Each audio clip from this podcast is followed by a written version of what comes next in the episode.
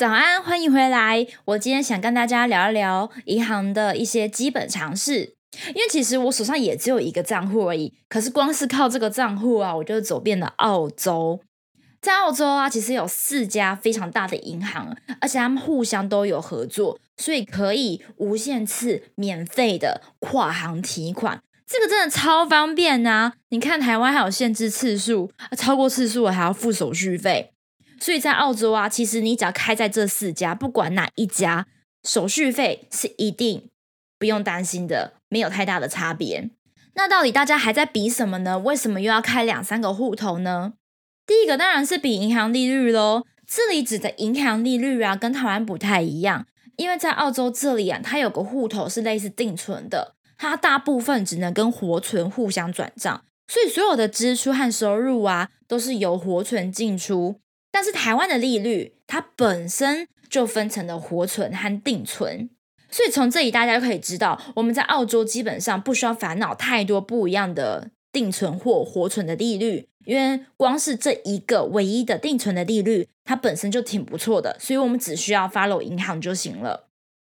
那有些老包啊，已经离开澳洲的，或是知道自己即将要离开澳洲的，他们就会开两间银行的户头，因为。对于银行来说，要有流动的资金呢，那才是赚钱的，才会对他们真的有帮助。所以他们会规定说，哎，这个户头每个礼拜或是每个月都要有现金流动，那他才会免除管理费用。没错，澳洲的银行 是有管理费的，但是大家不要太担心，因为我们作为新包，第一年过去的时候。很多时候都是第一年免管理费的，所以大家还是大胆的开户吧，不要担心管理费。那接下来我就要跟大家介绍一下这四家银行。这四家银行啊，分别是 National Australia Bank、Commonwealth Bank、Westpac、The Australia and New Zealand。因为这四家的名字有些都挺长的，那我之后会放在简介里面。大家可以去看一下它的全名和简称。那以后跟大家其他人交流的时候呢，就会知道说，哎，这家银行我大概知道是什么。那我们今天可以看一下这些银行有哪些特色，或者是它的 App 有哪些好用的功能，来决定要去哪里开户。第一间我要介绍的就是 Commonwealth。Commonwealth 的排队人潮啊，在墨尔本真的是很夸张，但有可能是因为我去的那一间 Plaza 刚好就是 Commonwealth 的。忠诚顾客最喜欢去的那 Commonwealth 的 logo 啊，它是一个黄色的菱形。那它目前也是我身边朋友呃第二多的银行。Commonwealth 的 app 啊，它有个非常好用的功能。这个功能我记得好像跟朋友介绍我的台新银行是有相似的功能的，就是它的 app 进去之后呢，不只是可以管控它的定存和活存账户。它同时还可以选择它的投资理财，所以你只要有这间银行的 app 啊，等于是你就可以去选择要投的股票了，或者是资金。但因为我也没有这个账户，我也没有使用过这个 app，那详细的情形呢，我也希望有一些读者啊，或者是有一些包包们听到我的 podcast 啊，来跟我分享。那接下来要分享的第二间呢，就是 National Australia Bank。简称 NAB，这是我身边最多朋友、最多背包客，还有以前很多背包客在他们的部落格里面推荐的银行。那就是因为啊，这间银行和上一间我刚刚说的黄色菱形 logo 的 Commonwealth 的银行是非常多人办的，所以其实很常听得到有人被盗刷或是诈骗的消息。那这间 NAB 啊，它的 logo。也蛮简单的，它是一个六星形，然后是一个红色的六星形，背景是黑色的，它的整体的 style 就是黑色的。所以当你经过一家银行，发现哎，这个银行看起来黑黑的，那就是 NAB 了。那 NAB 的排队人潮没有很长，没有很多，可是我身边真的很多人在用它。我不知道是刚好我的交友圈就这么的刚好，还是怎么样，我真的不知道。但是 NAB 呢，这也是一个很多人都很喜欢用的银行。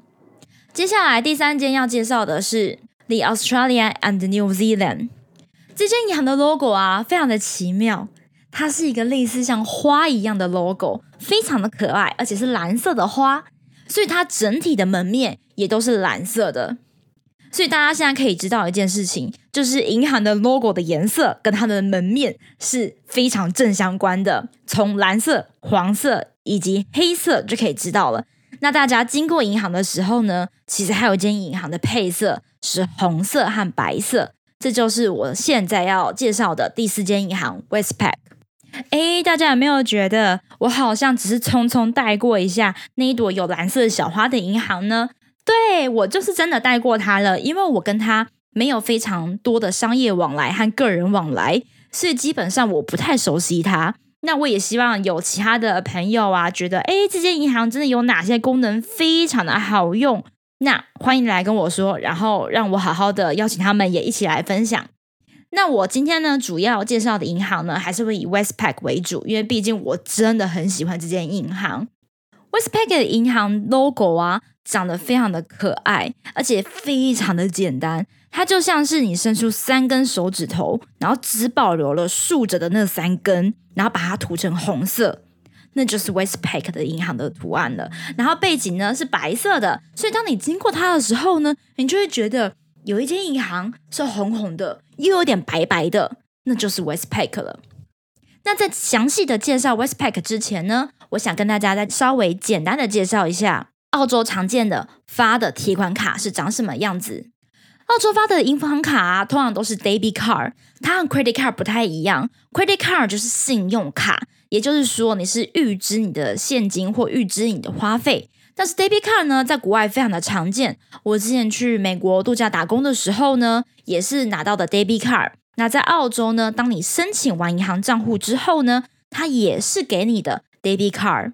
debit card 呢，在台湾的中文叫做千账金融卡。大约是在五六年前的时候吧，邮局啊也有跟进发行这种卡。它主打的啊，就是户头里面有多少花多少，但也一样可以在网络上购买东西。那我办那张邮局的千账金融卡呀，图的就是这个功能。邮局的卡是 Visa 卡，代表是 Visa 这个组织发出来的。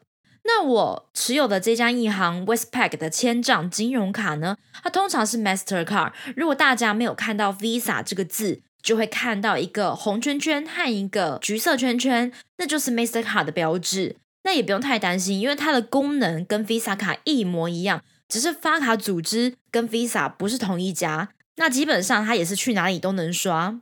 Westpac 的 App 啊，还有一个很强大的功能，它有虚拟安全码。什么是虚拟安全码呢？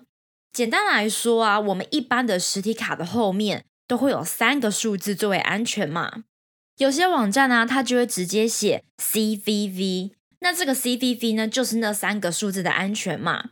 那 w e s p a c 的 App 呢，它就可以生成一组三个数字的短暂的虚拟安全码，它只会在一个小时内生效，所以每一次买东西的时候，你都可以重新生成一个。那这样子的好处就是，网站呢就没有办法在其他的时间扣款，即使你很信任这个网站。那同样的，骇客呢，他已经就算拿到了。卡片上所有的资讯，但唯独那个安全码他拿不到。他只要拿不到，他就没有办法偷偷盗刷这张信用卡。因为啊，我就听过我有一个朋友，他就被盗刷了。因为我们都是很喜欢从网络上买东西的人，那他那时候被盗刷的情况是啊，他就是有一天准备好一笔钱了，那笔钱呢就是来缴房租的，所以金额蛮大的，他就从定存里面。转回到活存里面，然后先放着，想说放个一两天，然后他就要准备汇给房东了。结果在某一个晚上还是早晨，他突然发现这笔钱不见了，而且是瞬间不见了。他才打开活存那个账户去查，哎，这笔钱是被谁给转走了，还是被他用掉了，怎么样之类的？结果他就发现了，原来一直有一个网站，他一直在偷偷帮他扣款。